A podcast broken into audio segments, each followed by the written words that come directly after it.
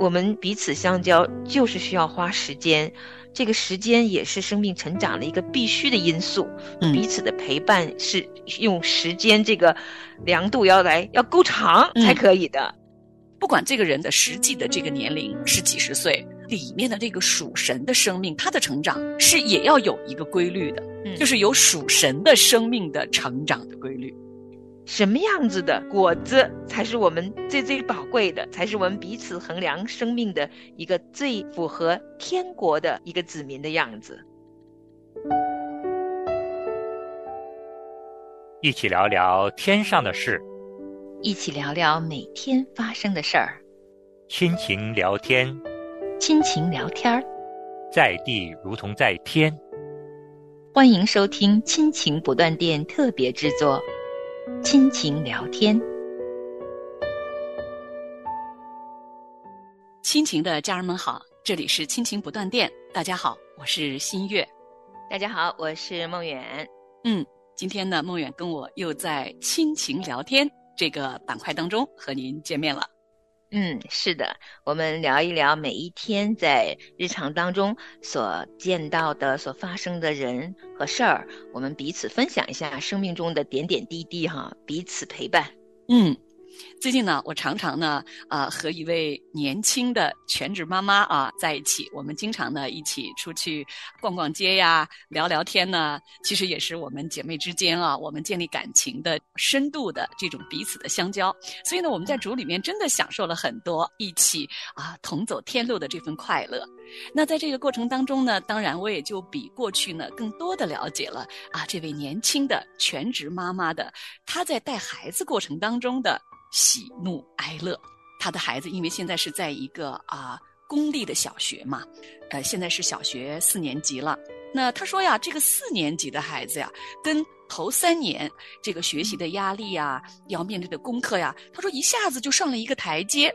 所以这个姐妹呢，她啊、今年以来啊，就是九月份以来啊，孩子上了小学四年级之后啊，她说她一下子呀，就面临的这个挑战啊，是过去三年所没有的。最近啊，他们家的孩子呀，就遇到了一个事情，就是男孩子嘛。那他说呀，我培养我的孩子，你要成为一个有趣的人，不要成为一个只会读书的、只会做题目的孩子。我觉得这个姊妹真的很有智慧哈、所以他的孩子呢，就特别的有创造性，也特别的有活力。也就是说，他的儿子在班级的同学们当中呢，是一个有趣的同学。那孩子呢？所以呢，你知道，就一到课余时间呀，啊，孩子就有很多新的花样，跟自己的小伙伴在一起玩儿所以常常有的时候呢，可能啊，这个课间休息十五分钟之后呢，十分钟之后，第二堂在上课的时候呢，孩子的这个思维，你知道啊，可能还沉浸在那个有趣的啊刚刚玩的那个游戏里头。结果呢，上一周呢，这个孩子就有一个这个数学考试。那这个孩子可能是啊，大脑的思维啊，还在那个课间那个活动的那个有趣的好玩的那个状态里头，所以他这个写这个卷子的时候呢，他就有一半二分之一的题目没写。哇，这下子就炸锅了。嗯，然后呢，老师就把班上这个有一半卷子没写的这位学生的这个这个成绩呢，就发到了家长群里。啊，哇，他说当时他说老师说有个孩子啊，这个有一半的卷子没写，就是要让家长督促孩子啊，就是学习要更认真嘛。嗯结果他说呀，呃，孩子的爸爸刚刚开始看到这个信息的时候，还想这不知道是谁家的孩子啊，怎么能一半的卷子不写呢？嗯结果他说点开仔细一看，是自己家的孩子。嗯哇，一下子这夫妇二人呢，哇，就为了这个事情，那你就想嘛，这肯定是一个很大的事情啊。然后这个姐妹那天呢，我们在一起啊聊天的时候，她就说，她说呀，怎么我会有这么大的挑战呢？我花了这么多的功夫，就是费了这么多的力气，来教我的孩子，为什么我的儿子他上课的时候，他说他会有这一半的卷子没写呢？回来我就问我的孩子，你是不是不会呀、他说：“我不是不会啊，我会啊。那你为什么没写呢？”他说：“我就是忘记写了，只写了一半。”然后这个姐妹啊，那天啊，就是这个心里边好大压力啊。她说：“什么时候我的孩子才能够让我省省心呢？”哇，我都听得目瞪口呆了。嗯我首先震惊的不是孩子，嗯我震惊的是被发在群里，而且还把名孩子的名字给曝光了。嗯那嗯当然，这个不是我们今天要聊的哈。我当然第二个震惊的是，这个孩子跟这个妈妈之间，这个妈妈哈，我觉得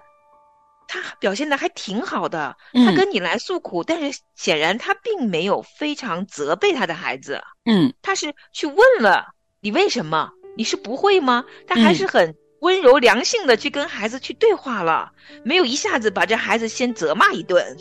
我觉得他已经很好了做的。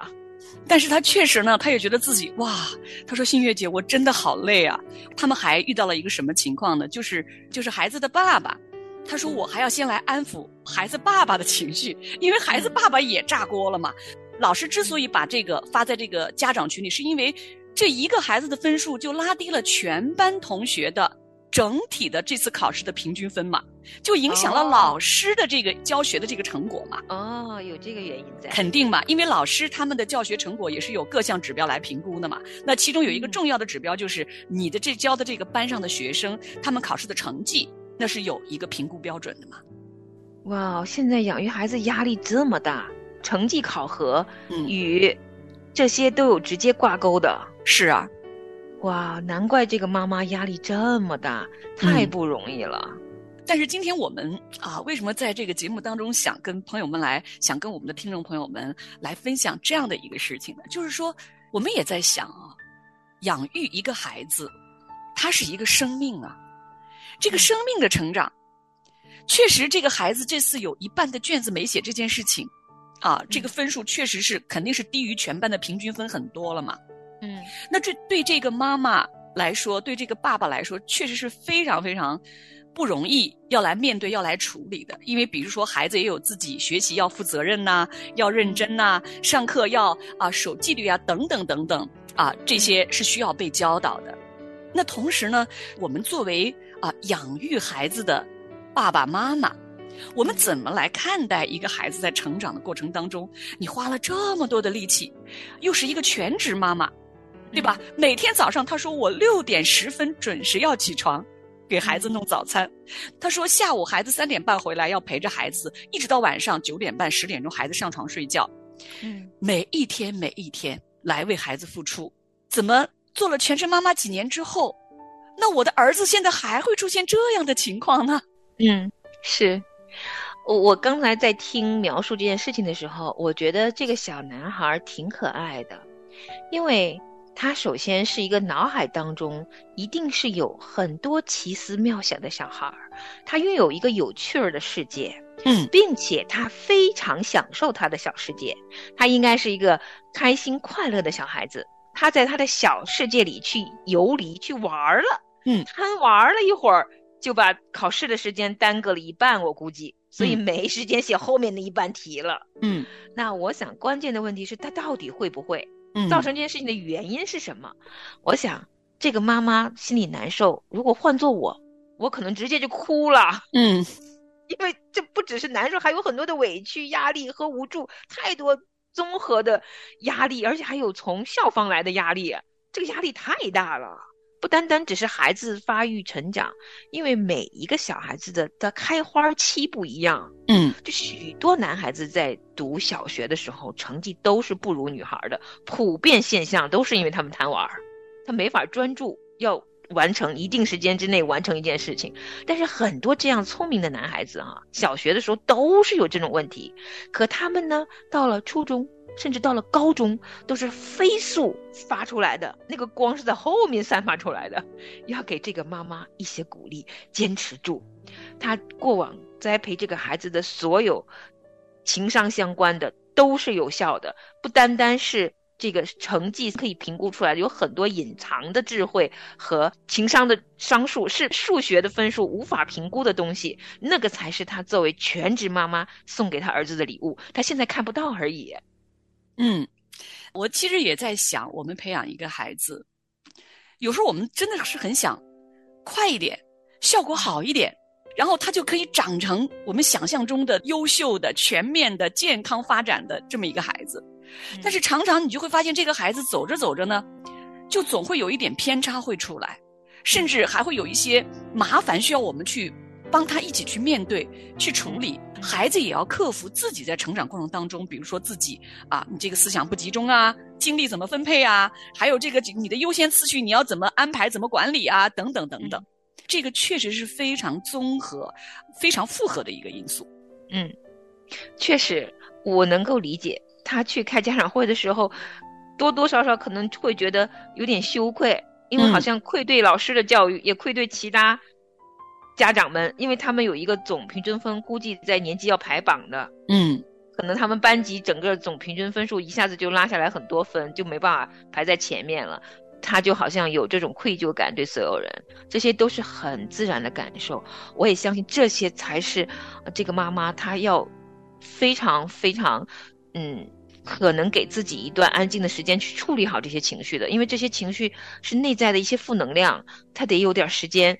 清干净它。因为这个会影响他整个，不只是心情啊，我觉得是会都会否认他过往可能做全职妈妈这么多年的所有付出，他都会觉得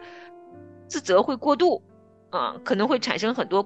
很过度的自责感。嗯，那他又要跟他自己的先生呢？他说我还要先来安抚一下我家先生的这个情绪，因为男孩子遇到这样的事情，这个姊妹还真的是很有智慧。她说也需要爸爸在这件事情上啊要站出来。啊，来教导自己的儿子，那你要有责任心呐，对吧？学习上的你的这个要负责任呐，等等。她说，但是我如果我的先生的是在一个情绪的状态里，那也没办法真正的教导孩子啊。那我们一家三口就被这个事情真的就是矛盾重重了，那可能就会啊，就会搞得非常不愉快。所以呢，他又花了很多时间，先跟先生啊来做好沟通工作。夫妻两个人呢，在这件事情上啊，态度口径都要一致啊。对吧？然后呢，由先生呢来负责，单独的先跟儿子也要聊一聊。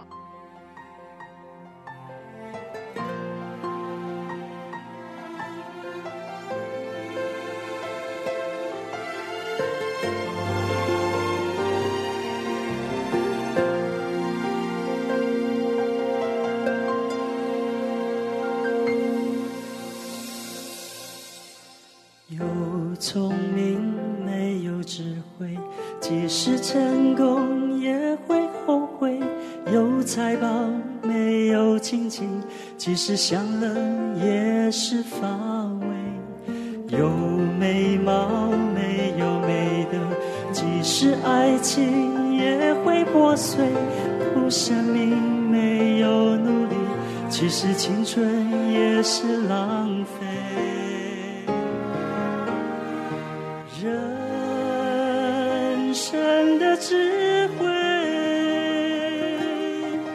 在于学习谦卑，敬畏上帝，认识生命的尊贵。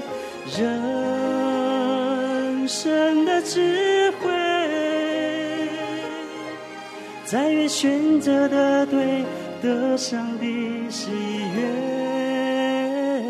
人生最大的智慧。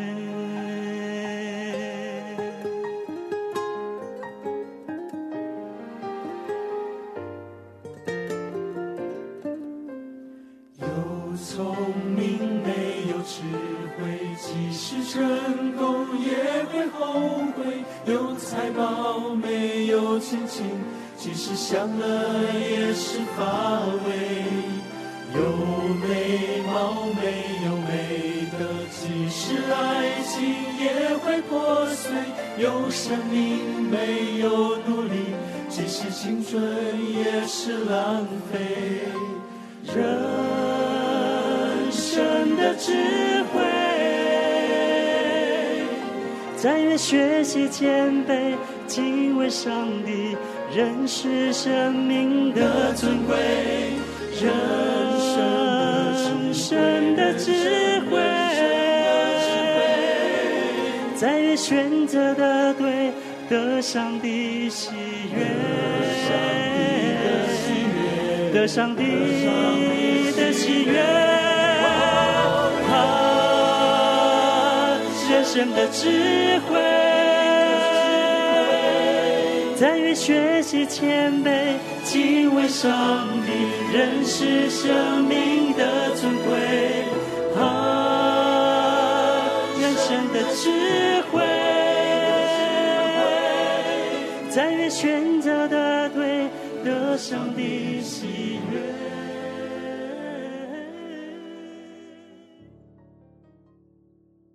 我们服侍一些刚刚信主的一些弟兄姊妹的时候，我们面对的都是一个又一个的成年人啊。我们会觉得这个成年人嘛，几十岁了，对吧？那大家应该是对自己啊很知道啊，要如何负责任呐啊，怎么怎么样，就是可能各种的方面啊，都应该是怎么怎么样的。可是我们慢慢我们在服侍过程当中会发现啊，那从属神的角度，从属神的属灵的生命这个成长的角度啊，你也会发现。啊，不管这个人的实际的这个年龄是几十岁，里面的这个属神的生命，他的成长是也要有一个规律的，嗯，就是有属神的生命的成长的规律，嗯，就是邻里的生命嘛，对，也是要从吃奶的婴孩开始长起来啊，谁也不能跨越这一步。但是如果一直在成长过程中没有一个养分给他，这个婴孩也很难长啊。嗯所以这个养分也是要好好的灵修、读圣经，也有彼此相交书，彼此用爱来连接呀。有一个爱的肢体，它才能够在爱里边成长嘛。爱会让一个生命自然而然的按照它的本相一点一点长起来嘛。所以彼此要切实相爱，而不能够求快呀，快不了啊。对呀、因为一个生命成长哪能有速成呢？对呀、所以那常常有时候你知道吗？我们在这个生活中哈过日子，那凡事呢都讲究这个高效，尤其是我们如果有职场经验的话呢，我们就会被按照这种高效率来被要求。嗯可能不知不觉呢，我们会啊、把我们这种效率的这种概念呀、就带入到我们在家里边教养孩子，可能也会不知不觉的带入到我们在小组中啊，在教会里服侍弟兄姊妹。就像这个妈妈，她说：“哎呀，我做全职妈妈好几年了，真的是每天踏踏实实啊，每一天都是啊，就是这么辛辛苦苦的带孩子，怎么她还会出这种情况呢？”嗯那同样啊，我们在教会里面，我们服侍小组啊，我们服侍一个新生的一个属灵的生命的时候，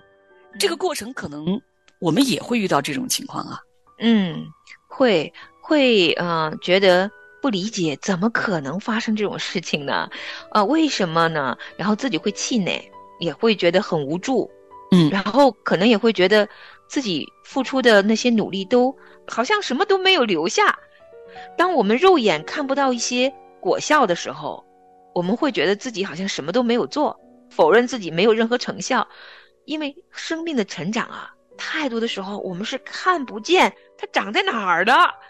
我们这么爱他们，付出了很多努力，他怎么没变化呀？没有按照我们所期待的那个目标一步一步完成。当我们培养一个生命、养育一个孩子，是按照目标导向的时候，我们用目标来评估这个生命的时候，那可能我们就会生出来，怎么会这样的感慨？真的会存在完全轻松自在又高效的能把一个生命给养大吗？莫远，你刚才说到了，我们能够自在又高效的养育一个生命，陪伴一个生命成长吗？嗯哇，这个问题啊，我想我们面对的是一个真实的生命啊。嗯这个生命，那它是有罪性的。嗯那不管它啊里面这个属神的生命啊，他有多么的向往阳光、向往神的道啊，但他还是啊有这个罪性的这一部分，他是要一点一点的去克服的嘛，这是一个过程。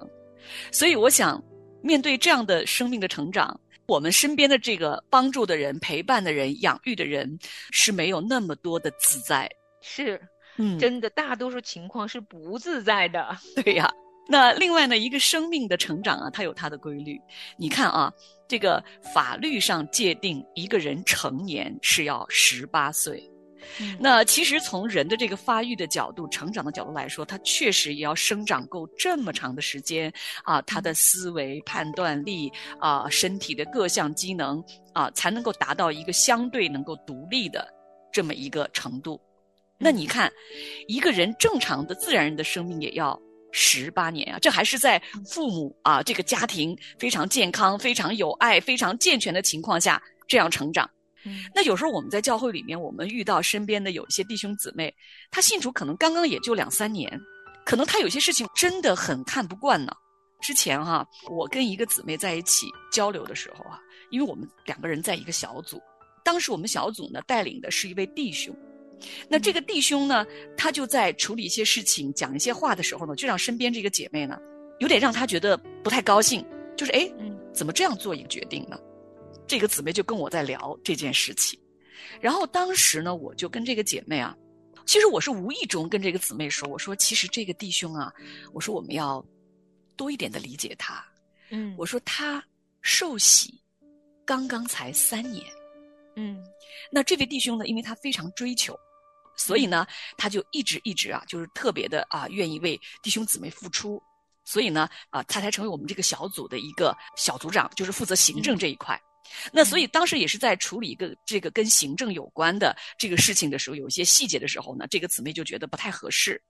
当我说出这句话之后呢，这个姊妹突然她就松了一口气，她说：“哦，我都忘记了，这个弟兄他刚刚受洗才三年呢。”他说：“我回想一下我自己，他说我受洗成为基督徒刚刚三年的时候。”那个时候也是这个生命很稚嫩的啊，就是我们回头来看啊，如果我们信主走过十几年、二十年的路程之后，我们回想自己第三年、第五年的时候，哇，现在回头看自己那个时候也是很稚嫩的。所以那个时候可能你在教会里面服侍啊，你处理一些事情的时候，你也是不够那么成熟的。可能我们身上也带有很多我们信主之前的那些老的习惯。旧的那些方法，对吧？都带进来，就是我们的生命成长，它是有一个规律的。嗯，即使啊，我们按时吃饭，好好锻炼，有每天的灵修，可是我们长到第三年的时候，我们还是第三年的那个生命的状态。所以呢，这个姊妹啊，我们两个啊沟通之后啊，她说：“哦，那我现在我就理解了，这个弟兄他刚刚才受洗第三年。”他能够做到这种程度，其实已经很不错了。真的，其实如果我们在教会大家庭的生活里面，哈，也能够明白彼此生命的成长，没有自在而高效这回事情。嗯，彼此相交，但有的时候就是铁磨铁，个人都有个人的罪性，相交的时候就有刺儿一样的感觉，这是一种正常的现象。嗯，那如何面对这些事情呢？我们也要知道，它没有一个方法能够高效的解决，立刻大家都成为最优秀的人。我们彼此相交就是需要花时间，这个时间也是生命成长的一个必须的因素。嗯彼此的陪伴是用时间这个量度要来要够长才可以的。呃，回到我们刚开始聊天的这个妈妈哈，嗯，我最后最后要。特别特别鼓励他，我真的好喜欢他处理这件事情的方式。嗯啊，虽然我知道他心里会挺累，而且，嗯，可能他去开家长会也会面对一个很大的，让他真的是要去应对的一个很大的一个压力山大的这么一个一个事情哈。面对众人的时候，那我要鼓励他，因为在主耶稣眼中，看他这个妈妈和他的孩子。最宝贵的，绝对不是这个三十八分。那么，在主耶稣的眼里，他是如何看待这个全职妈妈，又是如何看待这个孩子呢？在主耶稣的眼中，他是怎么样？来看这个孩子最大的价值在哪里呢？如果他来给这个妈妈评分，给这个孩子评分，又是多少分呢？所以，也许有机会我们要来聊一聊，在主耶稣眼中，我们生命相交，我们养育孩子也好，在主内的大家庭也好，什么样子的果子才是我们最最宝贵的，才是我们彼此衡量生命的一个最符合天国的一个子民的样子。那也许这个思路能帮助这个妈妈减轻一些她面对人群的时候的压力。好的，听众朋友们，那今天的亲情聊天呢，我们就先聊到这儿了。非常感谢您的收听，我们下次节目再见。好，我们下次见。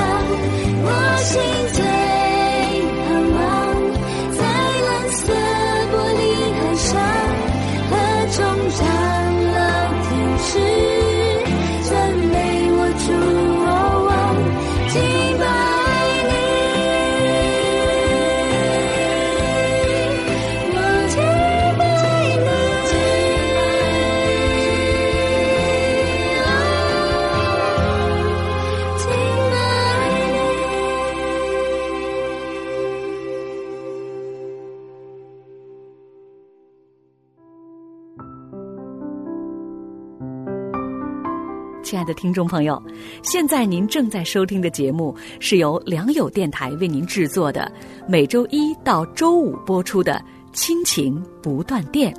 欢迎您与我们联络。我们的电子邮箱地址是 q i n q i n g at l i a n g y o u dot n e t，就是亲情在良友网。感谢您收听我们今天的节目。愿上帝赐福给您和您的家人。我们下次节目再会。